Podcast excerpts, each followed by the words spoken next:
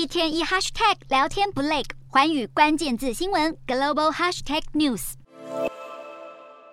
三号，英国财政大臣夸腾亲上火线，积极撤回新财政对策中，舆论骂声不断的废除百分之四十五最高所得税率。消息一出，带动英镑对美元一度跳涨百分之一，不过其后涨幅收窄。上台不到一个月的英国首相特拉斯，二十三号与财相夸腾联手推出所谓的迷你预算案。号称为了刺激经济成长，将会实施减税的新政策。然而裁员却是举债而来，引发各界的质疑，抨击声不断，进而演变成新政府的信任危机。英镑对美元一度重贬到一点零三五的三十七年新低，差一步就要与美元平价。而英国公债殖利率狂飙，让英国央行被迫出手，以六百五十亿英镑的购债计划来稳市，以拯救摇摇欲坠的退休基金。而股汇市剧烈连日持续波动，被英国金融时报形容是震荡英国的七天。主持人辛辣提问，特拉斯却是一度哑口无言。尽管他频频接受媒体访问来说明财政计划，然舆论的怒火却是越烧越旺，让特拉斯新内阁陷入混乱。而大批的民众聚集在会场外，痛批执政者不知民间疾苦。